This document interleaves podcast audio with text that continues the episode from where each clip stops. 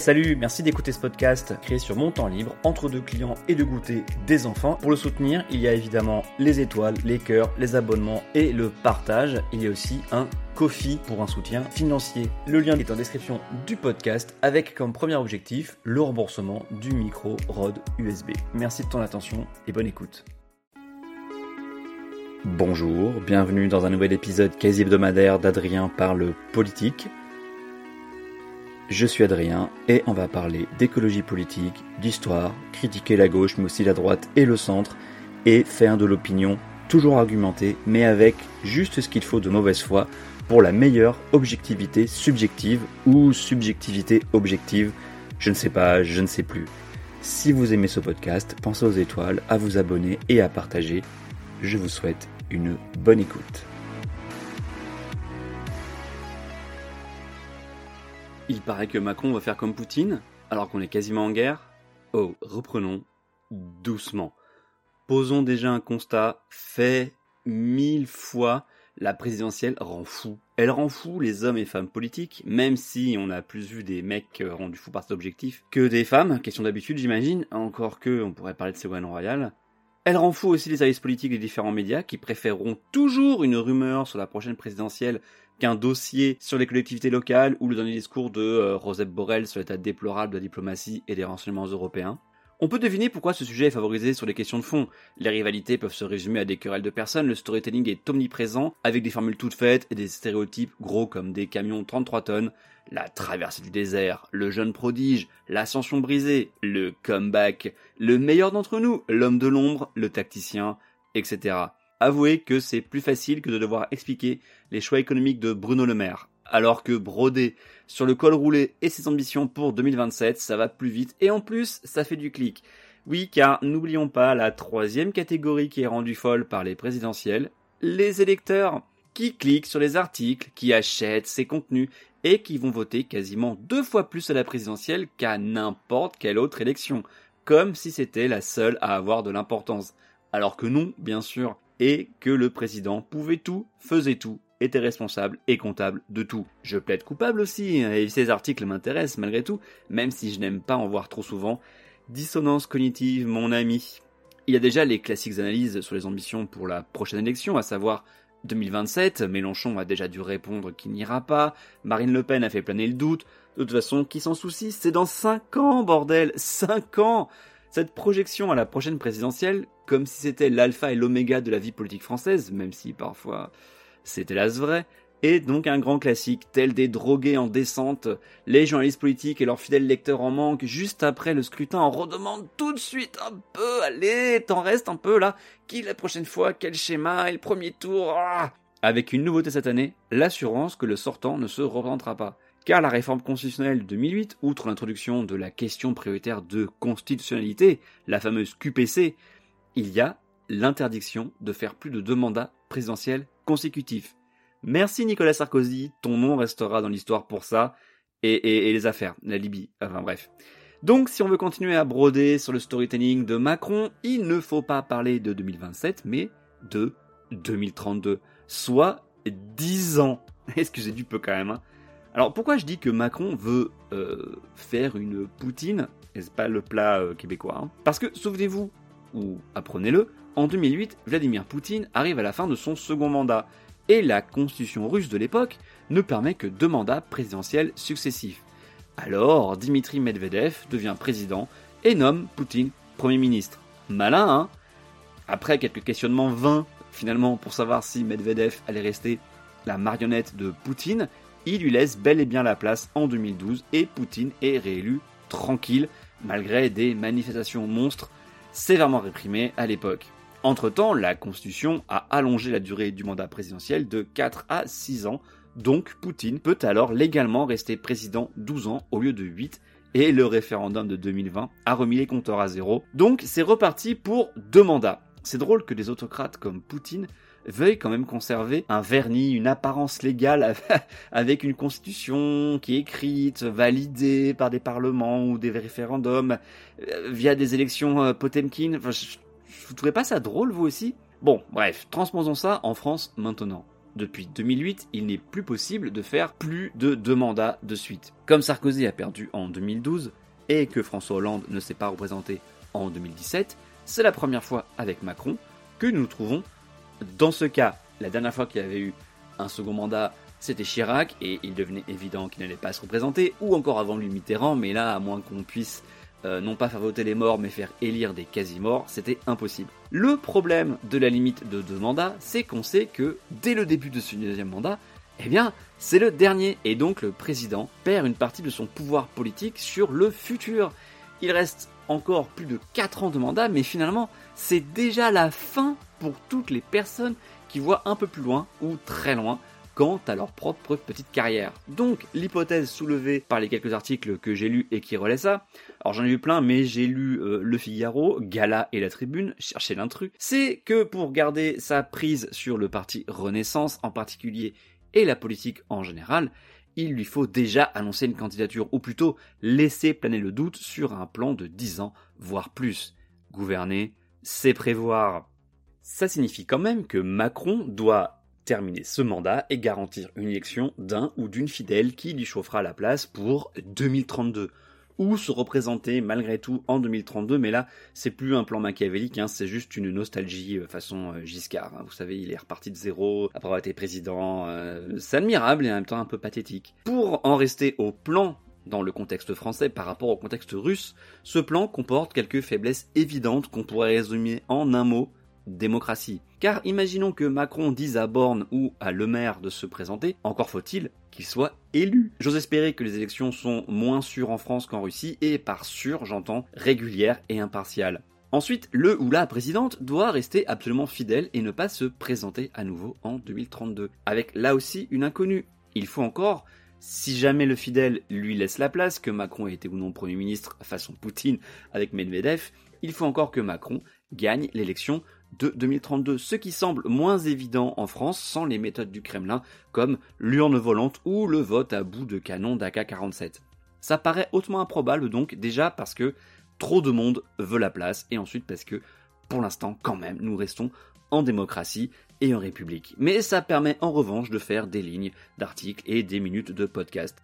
En revanche, l'image renvoyée est détestable que ces articles soient tout non souhaités par l'Élysée. Ça fait tellement mesquin, autocentré, carriériste. Est-ce qu'on ne pourrait pas plutôt prendre de la hauteur? Il y a bien un sujet sur lequel nous voyons être capables, tous ensemble, de prendre de la hauteur, un sujet qui devrait nous transcender et nous faire agir comme un collectif, un minimum. Le changement climatique. Ah, ah oui, oui, oui. Un autre sujet pressant qui nécessiterait aussi une large alliance, mais, mais là, je voulais parler de... Nous sommes en guerre. Je vais me faire un peu grave et peut-être un peu over the top dramatique, mais oui, nous sommes en guerre. Et ce coup-ci, pas contre un virus, mais contre un autre pays, une autre armée, une autre idéologie. C'est dur à admettre et à formuler, surtout pour ma génération, née dans les années 80 et qui a grandi dans la fin de l'histoire, ou tout du moins de la guerre froide, pendant la Pax Americana, où la menace d'extermination nucléaire n'était plus qu'un sujet de livre d'histoire ou de cinéma. Les guerres étaient aussi des objets plus ou moins lointains, mais surtout des problèmes internes, l'effondrement de la Yougoslavie, la Tchétchénie, le Soudan et le Sud-Soudan, l'Algérie, le Liban, l'Afghanistan, et pas des affrontements bloc contre bloc façon guerre mondiale, ni les guerres par procuration de la guerre froide, comme au Vietnam. Avec le recul, on se rend compte que le conflit ou la guerre actuelle avec la Russie n'est pas nouvelle et que nous, Européens, avons préféré détourner le regard comme si la réalité était trop dure à supporter, sans même parler des achats de gaz ou de pétrole, hein, euh, ou des JO de Sochi, la Coupe du Monde de 2018. Qu'on y pense quand même, en 2014, après l'annexion de la Crimée et la déstabilisation du Donbass, des voix politiques françaises s'élevaient contre la maigre sanction de ne pas vendre à la Russie des frégates Mistral. De nombreuses voix françaises souhaitaient malgré tout la vente, les habituels soutiens de Poutine à l'extrême droite, hein, Le Pen, Alliot, Dupont-Aignan, Mariani à l'époque, à l'UMP, où Fillon regrettait aussi ce choix de François Hollande et à gauche comme bah, Mélenchon. Soyons sûrs que ces deux frégates auraient été utilisées pour harceler les côtes ukrainiennes en mer Noire. Ça n'aurait pas changé le cours de la guerre, mais peut-être conduit à plus de morts à Odessa. Ces deux frégates ont finalement été vendues à l'Égypte. Je ne sais pas si le régime est meilleur, mais au moins Sissi n'envahit pas ses voisins. Nous sommes en guerre donc, ou presque, et cela a des incidences chez nous. Je ne parle pas des effets sur le prix de l'énergie, de la nourriture, de nos infrastructures, qui peuvent devenir des cibles, que ce soit du sabotage matériel ou logiciel. Il y a l'intox médiatique aussi qu'on subit depuis des années, au moins depuis Euromaïdan et l'abattage du vol MH17 au-dessus de l'Ukraine. Nous nous sommes probablement aveuglés collectivement, malgré les assauts qu'on qualifie d'hybrides avec ces fausses informations, ou aussi avec les exécutions d'opposants, pas seulement sur le sol de la patrie russe, alors on pourrait cyniquement dire que c'est une affaire interne, mais sur le sol européen avec par exemple Alexandre Litvinenko empoisonné au polonium 10, ou Boris Berezovsky, un oligarque mort, étranglé ou pendu dans sa maison à Ascot, en plein sud-ouest de Londres. Qui dit guerre pourtant dit front, aujourd'hui l'Ukraine, hier le Donbass, c'est encore avant la Géorgie, et qui dit front dit arrière, où nous sommes tous pour la plupart. L'arrière n'est jamais épargné par la guerre. J'ai déjà parlé des effets sur les prix d'énergie, mais il y a aussi ce qu'on appelle la cinquième colonne. Alors, fun fact, ce terme vient de la guerre d'Espagne, qui n'était pas fun du tout, et parce qu'un général franquiste a balancé à la radio aux républicains pour intoxiquer et faire peur que quatre colonnes convergeaient vers Madrid. Ça, c'était vrai. Et qu'une cinquième colonne était déjà sur place. C'était le danger intérieur. Si cinq colonnes avaient convergé vers Madrid, l'expression aurait été sixième colonne à quoi ça tient franchement? Mais revenons à aujourd'hui et à ces agents russes plus ou moins discrets, plus ou moins assumés, plus ou moins payés, parfois en monnaie, parfois en dîner à l'ambassade, parfois en simple visibilité, qui passent leur temps à relayer du pro-Poutine, mettre en doute les images ukrainiennes, rabaisser les victimes du Kremlin, qu'elles soient des pays, des opposants, des journalistes. Euh, la victime politique numéro un de cette histoire, c'est M. Euh, Monsieur Poutine lui-même. Parce que quelle idée, comment peut-on imaginer qu'il irait assassiner un opposant devant sa maison climat de haine politique en Russie Non. Ceux qui sont responsables du climat de haine politique, c'est tous les nationalistes d'une manière générale. Qui, euh, bon, alors là, je pense que cet homme Est-ce qu'il n'attise pas le sentiment nationaliste, Vladimir Poutine? Bah, il défend son pays, hein, mmh. c'est quand même assez normal, surtout quand il, est lui, il se sent lui victime d'une agression. Ce que je vais dire flirte dangereusement avec l'idée du rétablissement d'un délit d'opinion, mais il va falloir qu'on se pose sérieusement la question de notre réaction collective face à ces soutiens d'un régime qui agresse l'Europe et la démocratie. Parce que on rigole des tweets de Juan Branco ou d'Alexis Poulain qui, d'ailleurs entre deux tweets de caution de gauche, hein, tendance mouvementiste quand même, relaient des éléments pro-Poutine. On a aussi bien ri de toute la jaunisse en gilet qui réclamait un homme fort, un Poutine. Vous attendez concrètement pour euh, arrêter la mobilisation? Que Monsieur Poutine prenne la parole et raisonne notre guignol de président et lui explique comment ça se passe. Voilà. Moi, c'est ça que je veux, moi, personnellement. Pour montrer à Macron comment diriger un pays et qu'est-ce que c'est qu'un homme. Donc voilà, qui prenne les choses en main et qui lui explique c'est quoi un homme. Tous ces gens sont des guignols dont la vie principale est sur Twitter, parfois sur YouTube si on prend en compte Asselineau, mais certains drainent tout de même des centaines de milliers de personnes, y compris jusqu'aux urnes. Asselineau, plus de 300 000 bulletins en 2017 quand même.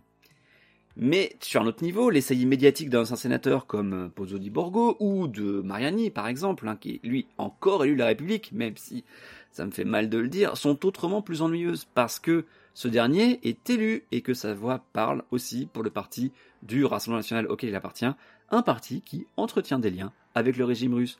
N'en déplaise à Jordan Bardella. Question simple, ces emprunts russes et prêts qui vous ont été consentis ont-ils euh, été un renvoi d'ascenseur en remerciement de ces déclarations? Ces accusations, monsieur, sont diffamatoires. Et je vous informe ce matin que euh, nous poursuivrons désormais, parce qu'il y en a un petit peu assez de cette musique qui vise à nous discréditer par ce biais, à remettre en cause notre intégrité, notre probité, tous ceux qui insinuent, et nous les ferons condamner d'ailleurs que nous... Vous attaquez que, des partis mais, je, mais, tout le monde, sans la moindre, sans la moindre exception, parce que euh, ces propos qui visent à nous discréditer sont, sont faux, tout simplement, et ils sont diffamatoires. Bah vas-y, j'ai déjà donné Jordan. J'ai gagné contre Olivier Berruyer qui a même renoncé à faire appel. Un peu précisément, il a fait appel pour finalement lâcher l'affaire. Il m'a attaqué parce que j'avais dit sur YouTube qu'il relayait des éléments de langage du Kremlin. Alors bon, je pense que nous devrions donc collectivement prendre beaucoup plus au sérieux ces gens, même s'ils sont considérés comme des clowns de réseaux sociaux, avec ou sans triple doctorat, parce qu'ils diffusent le doute. Pas le doute démocratique et sain hein, qui conduit à un honnête débat, mais le doute complotiste qui fait que le débat devient impossible car le monde dans lequel eh bien, les gens évoluent sont parallèles. Russie agressée, vaccin inefficace, Trump vainqueur en 2020, oui c'est lié, hein, croire l'une de ces fadaises conduit fatalement à croire les autres. Nous n'avons que trop tardé à nous poser la question et à agir, à mon avis, par naïveté, par lâcheté, par confort. Raphaël Glucksmann, qui se sera révélé un excellent député européen, parle à ce sujet d'indolence coupable de légèreté criminelle. Il a monté contre ça, dès 2019, une commission spéciale sur les ingérences étrangères qui a rendu ses travaux en mars 2022 après 18 mois d'audition. Je vais le citer, 18 mois d'audition, d'enquête et de mission et un diagnostic alarmant. Financement de partis politiques anti-UE, cyberattaques massives, campagne de désinformation, investissement hostile dans les infrastructures stratégiques, capture des élites, corruption. Pendant 20 ans, biberonné au mythe de la fin de l'histoire, Convaincus de ne plus avoir d'ennemis, les dirigeants européens ont fait preuve de naïveté. Ils n'ont pas voulu voir qu'une guerre hybride avait été lancée contre nos démocraties par des régimes autoritaires. Ces attaques systématiques brouillent les frontières qui structuraient notre pensée. Il n'y a plus de séparation entre politique étrangère et politique intérieure, entre le dedans et le dehors. Nous ne sommes pas en guerre, mais nous ne sommes pas en paix non plus. les propositions de la commission spéciale portent surtout sur la lutte contre la corruption, le renforcement de nos outils de lutte contre la désinformation et la protection de l'espace européen d'information, ainsi qu'une lutte contre les dangers cyber. Le 9 mars dernier, il concluait ses tweets en nommant spécifiquement le régime de Poutine et précisait, je vais encore le citer, le conflit a déjà lieu chez nous, au cœur de nos démocraties. Toute faiblesse face à ce régime n'est donc pas seulement une faute géopolitique, c'est un renoncement à notre souveraineté. Dans sa tribune du 9 octobre dernier, publiée dans Le Monde, il précise aussi qu'il pense à la Chine, ce qui est un ajout bienvenu. Car la lutte est plus large, même si ce n'est pas non plus forcément un conflit armé d'ampleur. Mais nous sommes, nous, démocratie, avec toutes nos imperfections, avec toutes nos fautes, avec toutes nos erreurs passées et encore à venir, hein, ne nous trompons pas là-dessus. Nous sommes remis en cause par des régimes autoritaires et violents qui n'hésiteront pas à nous détruire. Et ça, même si nous sommes clients en énergie ou en produits manufacturés. Le marché n'amène pas la démocratie. Et à mon avis, ça c'est l'erreur principale et colossale des années 90 et 2000. Le marché n'amène ni démocratie ni paix automatiquement. Sachons nous en rappeler. Merci pour votre écoute, merci d'être allé jusqu'au bout de l'épisode. N'hésitez pas à commenter ou à venir m'engueuler ou à exprimer vos désaccords de manière cordiale sur Twitter ou Instagram, adsom, A-D-S-A-U-M. Mes DM sont ouverts, venez vous y glisser. Au risque de me répéter, pensez aux petites étoiles et au partage, je ne vous remercierai jamais assez. Les crédits de la musique sont en description. À très bientôt au prochain épisode.